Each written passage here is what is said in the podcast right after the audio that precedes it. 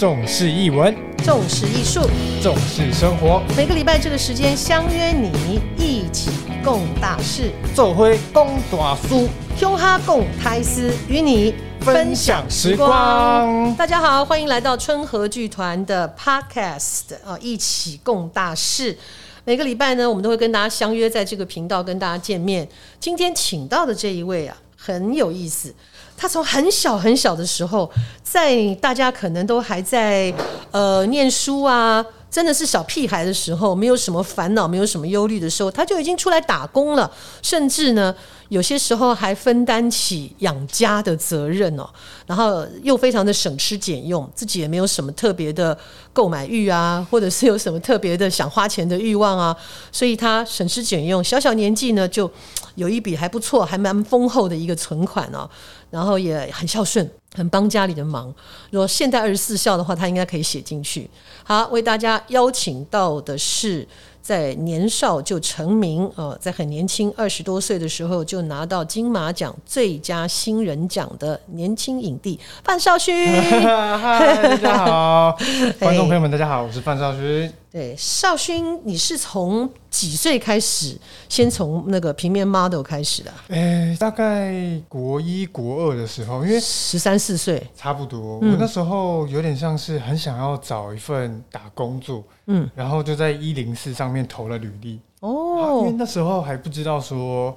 那个履历上面可以选择说要选择职业是什么，嗯，所以等于是你的那个明细单送出去之后，好像都送了，嗯，然后就刚好看到有一个经纪公司在说，哎，那我们有在找人，要不要来面试看看这样？哦，那时候说找人是找当演员还是当 model？应该是当 model，但他就说我们有在真人，要不要来面试看看？所以你那时候。身高啊，个子啊，各方面。其实因为那时候国中刚毕业，已经哎要差不多要升国中的时候，已经有在打球了，所以身高差不多也大概就一七八、一七六。那已经那么高了。对。而且你是游泳校队嘛？对，也有在游泳。哦，所以这些都是能够让人家增高的一些活动，把自己拉长哦。对，拉长睡睡多一点，也长得比较高，这样。嗯嗯。所以你很爱睡吗？嗯，还好吧。我看你三更半夜都还在网上啊。睡眠时间不太比较不固定，嗯，会影响到学业吗？那时候接 case，呃，那时候其实好像不会到特别的去在意这件事情，就是因为我我念的是职校，嗯，然后。其实说真的，那时候工作量也没有到那么大，嗯，可能就一学期拍照也就一天就拍掉了。对对对对，一学期一天两天。但我觉得印象蛮深刻是那时候我高一的时候，嗯，接到妈咪的课间好时光。哦，你那时候高一？对，那时候刚升高一，嗯嗯，就是十六岁，十六岁的时候，嗯，然后那。那时候要拍戏，所以时间比较长。嗯，然后跟我们老师聊了之后，我觉得也可能是职校的老师吧，他给学生的空间很弹性比较多，弹性比较多。他就说，如果你觉得你不会影响到你课业的话，他是批假的。嗯嗯，那也也算是一个运气。为什么说是妈咪呢？因为他是我干儿子，我就说我我自己没生啊，但我收了两个很好的干儿子，一个是侯彦希啊，另外一个就是范少勋，所以他们两个也因为这样的机缘变成了哥哥跟弟弟。没错，多了一个哥哥，多了一个哥哥哈。那你为什么会想要打工呢？那个时候年纪这么小，一般的时候都还在玩啊。打球就打球啊，游泳就游泳啊，出去玩啊，上上网啊。嗯，我觉得也是我姐姐的关系，然后跟家里面的关系，因为我姐姐也算是很早就开始去找不同的工作做。嗯，我姐姐一开始有去火锅店上班啊，有去。那种饰品店上班，嗯嗯，所以其实看着姐姐已经就是开始去工作，然后也会拿钱回家里，我就觉得，哎，那我是不是没事做的时候，或者是毕业的时候，好像也应该这样，嗯，对。然后，但是我有去球鞋店打工啊，或是干嘛，嗯，好像也觉得没有那么有趣，嗯。那开始接触平面拍摄之后，就发现哇，这跟我想象的好不一样。然后接触到戏剧类的时候，尤其是一开始上妈咪表表演课的时候，就天哪！这也太好玩了吧！好像就开启我对这些事情的想象跟想要尝试的动机。哎，你上课的时候那时候几岁？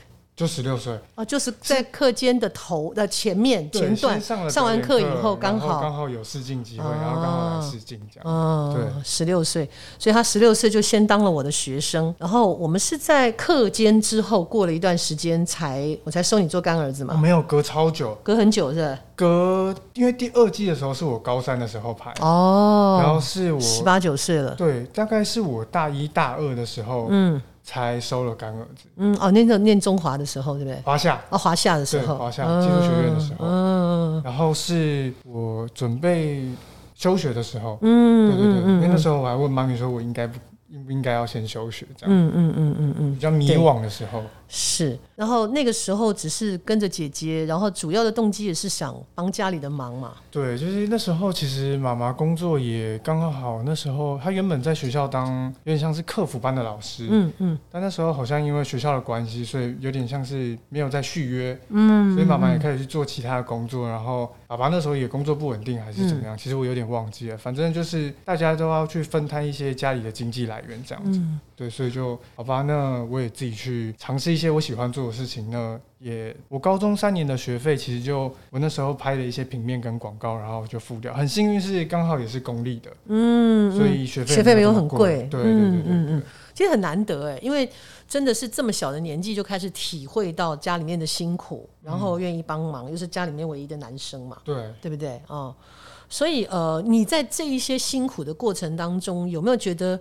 自己怎么那么倒霉啊？为什么不是在一个呃是经济状况啊，或者是说更更更结构更好的一个状态里面，你还要出来做这个做那个，然后还要兼顾学业，会有会有这些心态吗？我觉得多少曾经都有这样子想过，嗯，但是就其实到现在，我还是会不断的去回想说，哎，那个时候为什么会发生这样的事情？那时候为什么会这样？嗯，其实现在真的。想起来，我真的觉得很幸运，就是因为那个环境，所以让我更快找到我喜欢做的事情。嗯，那也因为那个环境，我一直坚持在我做我喜欢做的事情。也就是说，在你接触平面模特这个事情之前，你从来没有想过自己会接触到跟表演相关的工作。对，完全没有。嗯，有一点误打误撞了哦。对，真的就是 就是碰到就哇，好喜欢哦。那那是什么？我觉得妈咪很像我的启蒙，就是变是因为在妈咪身上，我看到了很多表演的可能性。嗯。看到很多表演有趣之处，而且他没有镜头。我觉得我有我有点像是三分钟热度的人，因为我妈以前都会说啊，你去试试看，去试试看。她大概就知道我大概试了两三次，或者是呃，可能我之前有学过打击乐，嗯，她学一个月之后就不学了，就是没去 三分钟热度。所以就是这个东西，我妈也觉得很特别，就是为什么我碰了之后，哎，好像还有这个东西，好像还有这个东西，就会变得。好多东西都可以玩，就是到现在也是，就是他没有停下来。嗯嗯。然后我记我记得印象很深刻，是我记得去年。年底吧，嗯，我问了我妈一个问题，就是，嗯，你会不会觉得，如果跟其他亲戚或者其他同事的小孩比起来，嗯，我好像比较没有出息？怎么会这样子问呢？就是因为好像很多人都可能是铁饭碗，嗯，好像很多人都有个大学毕业的学历，嗯，很多人都在一般正常的公司上班，嗯，有稳定的薪水，然后我就会觉得好像一直没有让他放心过，是我有自己的收入，嗯，呃，我生活能。不能过，嗯，然后可能跟别人出去聊天的时候，就哎啊，你儿子最应该做什么？哦，呃，他在等戏，对，他在准备，你知道吗？就是这个，所以有的时候我就会在想说，那我会不会？让你没有没面子，对，抬得起头。然后我就问了他这个问题，他就我我那时候真的很感动，也我到现在想起来也是觉得很感动。他就说我我我其实很开心，是因为你找到你喜欢做的事情，而且你坚持了，你跟你以前不一样。嗯，所以我就觉得那是一个，不管是做什么事情，但从妈妈嘴巴里面听到这件事情是一个很大的鼓。他给你肯定嘛？对，对不对？对对对对，这个绍勋跟妈妈的。关系很好，所以在你之前都是一些比较平面的拍摄。那到春和剧团上这个表演学堂的时候，你还没来上课的时候，你心里怎么想？我超怕的。为什么？你知道，因为那个课其实是我们经纪公司那时候安排的安排的。嗯，然后就说哦要去上郎祖云的课。我想说天哪，这是谁？然后我就跟我妈说。呃，就是我们公司排了一个课，然后让我去上表演课，然后老师是郎主云，然后我妈说，天，他好像很凶哎，就是好像就是可能很严格，很严格，对，他说，哦，你要小心哦，你这个就很皮这样，嗯，所以我那时候真的就是很紧张。我我记得我第一天进去教室的时候，那时候我因为我很早到，嗯，然后我记得刚下课还怎么样。穿了制服来的，对，嗯，然后那时候那时候排练场是没有开灯，然后大概就一颗灯，然后有点像 SPA 来，然后我进去的时候就看到郎姐坐在那边，就在这边伸展，这样，我想说，天哪，这个背影好好严肃哦，超超级安静，然后在那边伸展这样，然后整堂课我都觉得啊，天哪，我我我好像不应该做这个，我不应该做这个。然后等到大家就是那时候，妈咪刚开始带大家暖身，然后跟放松，就发现哎，她开始会讲一些有趣的事情，然后跟大家互动。哦，你这身体这边哦开始痒痒的什么什么，就让我慢慢慢慢慢慢的松下来。然后我记得那时候整堂课结束之后，我还写了做了一个卡片，就说我一开始怎么认识狼主人，我一开始以为那个狼还是蟑螂的狼，是是野狼的狼。那卡片我还留着，他想说怎么有人有这个姓啊，而且感觉好凶啊。对，然后那卡片我还留着，就整个就是在上课过程当中，就是哦，发现可以自己做道具，可以自己设计剧本，可以自己去呈现我自己心里想要的东西。嗯，这个东西很像是你真的去抓到一个东西，可以去展现你自己。我觉得这是很好玩。就是那时候妈咪常常说，你自己想要做什么，你自己喜欢的东西，你应该也可以呈现出来让大家看到。我觉得这也是我从以前到现在一直在妈咪身上看到的不断的精神，就是那你喜欢的东西是什么？嗯，对啊，这个这个。因为我那一堂课真的很多年轻的演员哦，跟你年纪都差不多，大一点点，差不多都十几岁、二十出头的，所以那个课也带起来比较轻松。而且我对少勋的印象非常深刻的是，他虽然完全不懂表演啊，可是他上课的那个热切，跟他要做把这事情做好的精神，让我很感动。当然，因为他也没有什么多余的零用钱，或者什么都靠自己打工，所以他在这个上课里面要用的道具，都在学校的公益公益教室里面自己找废材做了很多东西，对，纸板啊、木头啊什么的。所以那时候刚好是念工科，所以学校就有这些道具。我那时候自己做。做了一个马桶 跟弓箭，对，然后都是问老师。我觉得我们老师其实可能职校的老师真的很很愿意帮助学生去做发展跟职业规划，就是如果你。你的兴趣是在这上面可以发展出你喜欢做的事情的话，其实也很支持。其实，其实到我现在也是，我呃，我记呃，我去年有弄了一个小小的展览，嗯，然后在里面其实我做了蛮多木工，嗯，其实我毕业很久了，嗯，我还是回去学就木栅高工去跟老师讨论，说我能不能接受这边的环境，嗯，然后我可以付材料费，但是我可以做一些我想做的东西嘛，就是连毕业之后，老师其实都很支持学生回来做一些东西，遇到好老师，真的那非常棒，然后。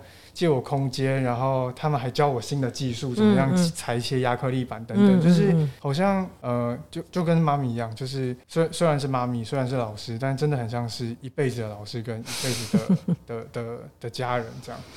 他很可爱哦，就是这个我可以证明，因为他每年送我的生日卡片都是他亲手做的，有那种木工上面钉钉子缠成爱心，线缠成爱心的，也有那种小人，然后在每一个人上面做一些标题或什么，都是他自己做的，真的蛮蛮可爱。这是我对他的印象。那你《课间好时光》是你真正的第一部戏，对不对？对，嗯，你记不记得那时候我说你很像拉给啊？我我。因为他手长脚长，你知道吗？然后呢，他每次那个那个角色叫叫叫丁亮，对不对？那个角色啊，他在里面要跑或干嘛，说真真太好笑。他跑起来从来没有是正的跑的，他都是手脚一起这样，哈哈，这样跑。我 就说你真的很像一个拉牙，调你的身体还调了一段时间。真的，这是我。哦，也是印象深刻。第一个就是那时候妈咪就每次都说：“你可不可以把你自己的身体控制好？你到底要去哪里？”尤其因为在机排的时候，那时候是棚内试机，对。然后导播，我那时候真的很害怕。然后妈咪每次都说：“你再不好好排戏哦，等下导播就开开播骂人哦，就是开蹦哦，开蹦骂人。”然后因为就是每次就哎就哎我自己到定位嘛，有时候超过，然后还而且自己慢慢撸回来，就是可能真的控制不太好自己的身体这样。那时候当然了，因为新演员也第一次演戏，就演到一个一个比较类似情境喜剧校园的戏，所以呃，对于镜头的不理解，所以你会出出框啊，没有站到定位啊什么的，也是说真的，也是你们运气好。第一个导演是我，我在教戏；第二个是你们碰到一个好导播，对，黄国华导播。他真的是快手，而且敬畏很精准的。他只有骂过一次人，你们记不记得？我记得，因为拍到后来大家太熟了，一直聊天，年纪差不多，然后在讲大人家在讲戏时，他们还在聊天，稀里哗啦。然后真正在拍的时候，哎，我忘记了，刚刚人家导播终于受不了，停机在二楼，是副控那边，对，在副控那边，各位各位，他就把大家讲了一顿。他说：“你们这么多专业的人在现场，你们在那里嘻嘻哈哈，你们对得起谁啊？”然后从那一次之后，我还跟导播私下道谢，我说他们跟我太熟了，都已经开始不怕我，就导播骂一骂。骂大家就变得很好。导播骂人的时候，妈咪直接站去旁边看，这样。对，我就看戏，太好了，谢谢导播，谢谢导播英明。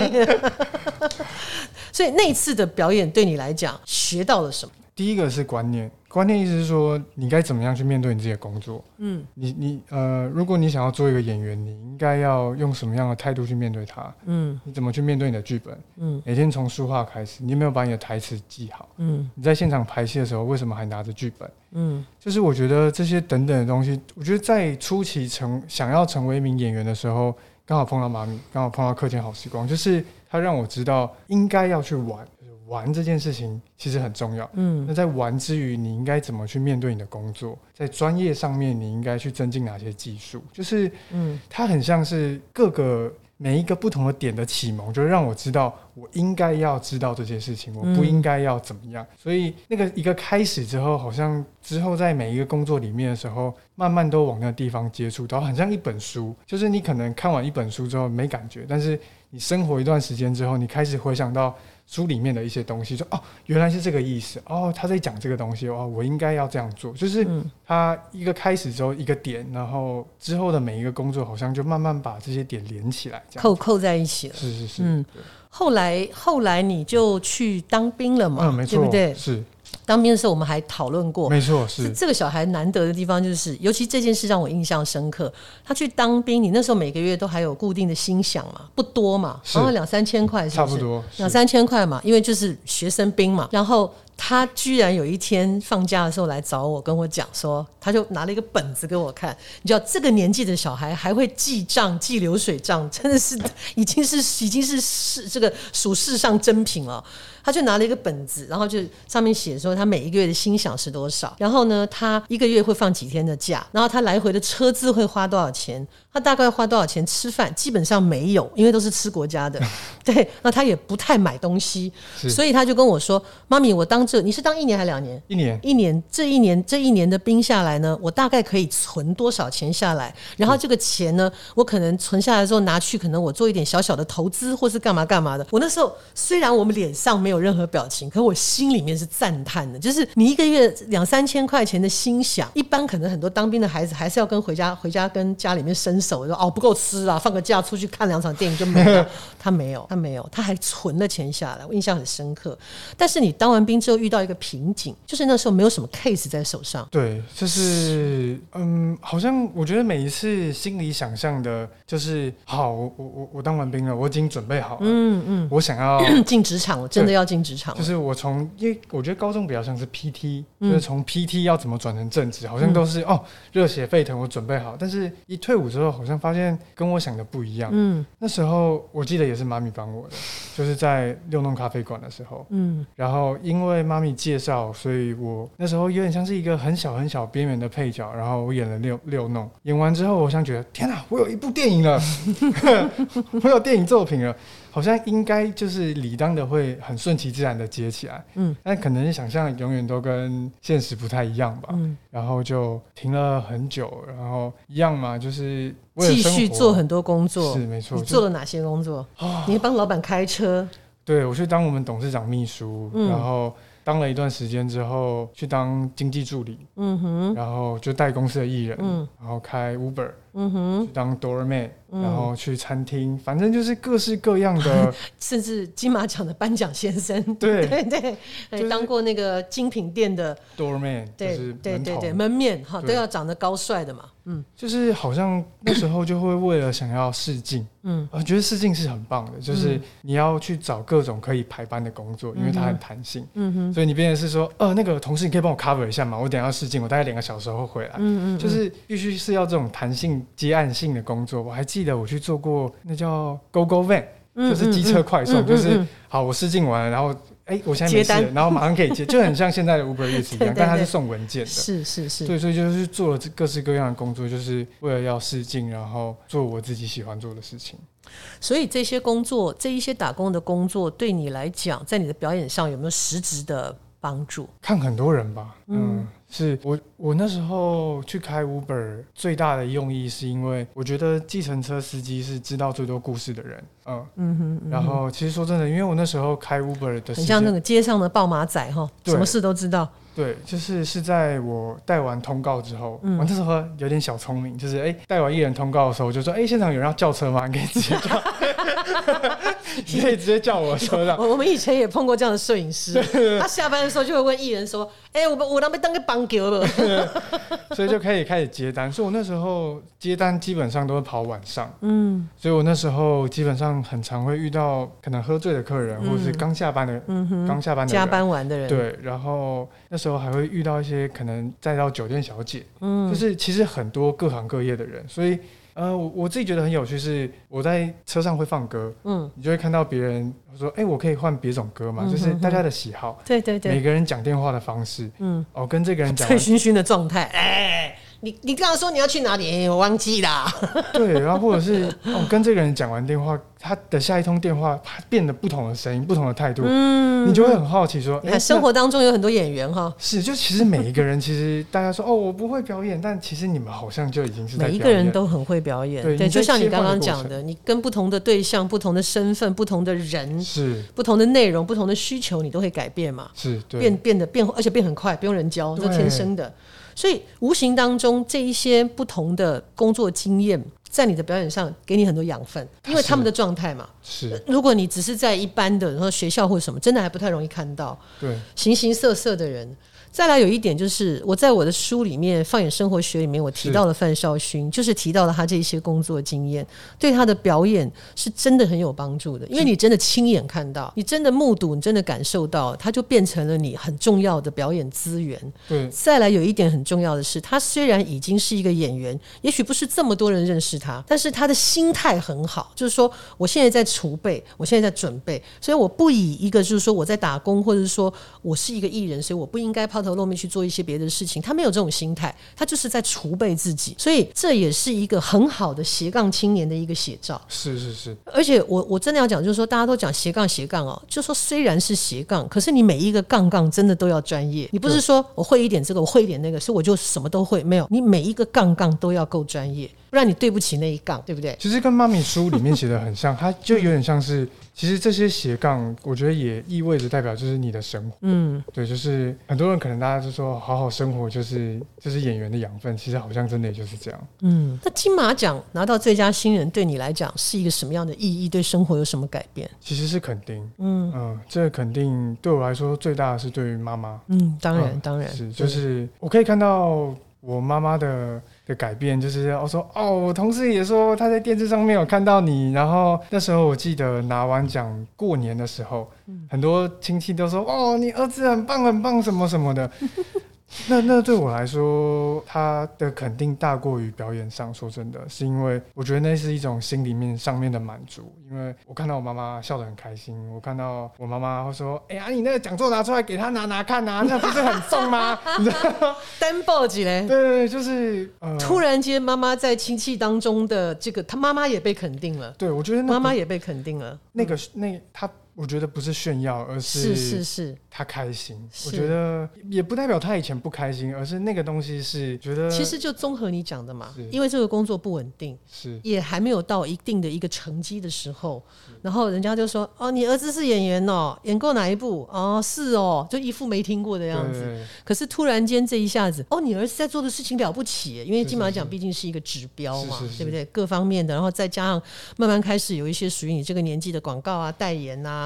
各种的都出现了，然后妈妈是无形中妈妈也得到了肯定。哦，原来你儿子不是在做什么名不见经传的事情，而是真的有一个成就放在那里。对，就是那个肯定大过于。我相信，因为他得奖的那一天，我在家里也是很高兴的，在屋子里跳。我老公我说你在高兴什么？我说我儿子得奖啦。然后他还跟我说，那不是你真儿子？我说，所以你想象他妈妈会有多高兴？对，所以我我还传了那个讯息给你妈妈嘛，跟他。而且那时候妈咪在排舞台剧，然后我拿完讲座的时候，隔没几天我还去拿去现场说，妈咪你看，你看这个好 重哦，背过来给我看，真的很可爱。所以那呃，在你拍过电视了，拍过电影了，拍过广告了，拍过平面了，拍过很多不同的性质的这一些这一些表现。最近要演舞台剧了，嗯哼，为什么这样笑？很紧张。很紧张，好，说说看你演的什么戏？呃，演了《我的魔法嘛，它是一个陪伴我小时候的一部卡通。对，它是卡通，对动画，这样都可以，都可以。它是我印象非常深刻的，因为我小时候看的时候觉得哇，有点可怕，有点感人，有点有点好笑，魔幻，有点魔幻。然后到现在自己接触到这个剧本，然后要自己演出，我就觉得很兴奋，但是又很紧张，因为我没有演过舞台剧，第一次处女作作品就交给了春和剧团。对，这个戏我们原定是在九月十或十月，因为现在疫情的关系，所以呢，这个正式的演出时间也许在。十月哈，但现在还不确定。我们在协调当中会跟大家报告一下我们正式的演出时间，就是九月、十月。那所以在魔法阿妈里面，除了阿妈以外，另外一个重要的角色就是他的孙子豆豆。原著原著的这个黄立明老师的原著里面呢，是豆豆是一个小学生，是。对，但因为我们不是要做儿童剧啊，这个不是一个儿童剧，然后也不是就是说小小演员真的有点难控制，所以我们把年龄拉高了一点，这个豆豆会是一个高中生，是嗯，就是由我扮演，对对对，就是这个 都市来的小屁孩，是的。嗯。那你觉得这个舞台剧对你最来说，你现阶段最担心的挑战是什么？台词好多，对啊，这个戏基本上是豆豆的戏啊。我找了金马奖最佳新演员，总不能让你上来亮亮相吧？对啊，总要让观众看到你不一样吧？对不对？就好像大陆的那个流量小生肖战一样啊！你去演《如梦之梦》，不会在旁边站着，一定是巨多台词，巨多台词，对不对？这是第一次碰到有这么多大量的台词，然后还有要怎么样在写实跟虚幻当中，对，然后要像一开始接到这个剧本，然后我也就问妈咪说：“那舞台剧应该要怎么呈现？”因为其实说真的，在电视或电影，在戏剧类上面，其实表演的方式还是有点不太一样。基础是类似的，就是你基础好的话，其实表演只是类型而已。就在在哪一种平台上、平面上面，呃，在哪一种平台，不同的平台的层次表现不一样而已。就是那个心里面那个能量要怎么样去让自己可以展现出来，然后肢体的能量、肢体的能量、声音的能量是，然后怎么样呈现是观众可以可以感受得到跟接触得到。所以这些是我觉得在转化跟要接触舞台剧过程当中，是我自己心里比较。压力会比较大的地方，然后其实因为刚刚在。开录之前有跟妈咪有聊到关于声音这一块，其实声音这一块大概从我十六岁，妈咪就念我念到现在。对，声音跟咬字，现哦咬字比以前小时候好多了。他以前讲话我听不懂。他说：“你可以再讲慢一点嘛。”就是以前讲话好像又糊在一起，又更快一些。然后因为这一次舞台剧它又没有台词的辅助，所以你讲的每一个字的重点跟你的节奏是不是清楚？没有字幕，我们没有字幕的。对，是，所以好像这也是我现在必须得更加。紧脚步的去把这些东西练好。嗯，没错。那因为疫情阶段，我们现在都是分开排，都是以两个人、三个人加上导演四个人在屋子里面排戏。我们不违背啊这个疫情上面的这个需求，屋子里面不满五个人，所以大家都很积极开始工作了。当然，呃呃，邵勋是一个很年轻而且蛮认真的一个演员。然后第一次演舞台剧就把这个机会交给了春和剧团，我们也很荣幸啊。然后又是这个黄黎明老师的遗作，王小弟导演的这个作品是也。当年也是很经典的，也非常感谢小弟老师跟他的团队，在我提出这样的一个邀请的时候、要求的时候呢，他们非常快，一个下午就全部举手通过。哇，对对，因为老师说哦，他们说听到是你，大家就全部都好啊，所以我我我真的也很感动，他们也让我们呃在改编上有很大的空间。期待这一次少勋的演出。那从得奖开始，接接接下来电影第一次演舞台剧，站在老师的立场来看，我觉得这是你一个很好的训练的时候。是，接下来你会有更多挑战，也许从这里开始会有个很好的转变。就是很像不同的转捩点，从一开始上的表演课一样，嗯嗯，然后到我们现在。哎，你运气很好呢，跟我好有缘分啊！十年，十年是一个转折，然后十年之后接触到一个舞台剧，然后有新的课程开始，新的课程开始，一定又会抓到一些新的东西。这样好，我们期待这个少勋呢，未来有很多不同的作品跟我们见面。那至于是九月还是十月呢？春和剧团魔法阿妈具体的时间跟一些宣传呢，我们会陆陆续续的跟大家来通知。所以啦，非常谢谢大家今天的收听哦。那下一次同一时间，希望大家能够继续回到节目当中。非常谢谢少勋，谢谢大家。哎，好，那我们的结尾就是重视译文，重视艺术，重视生活。每个礼拜这个时间相约你，一起共大事，社会共大书，胸哈共台斯，与你分享时光。我们下次再见喽，拜拜。拜拜。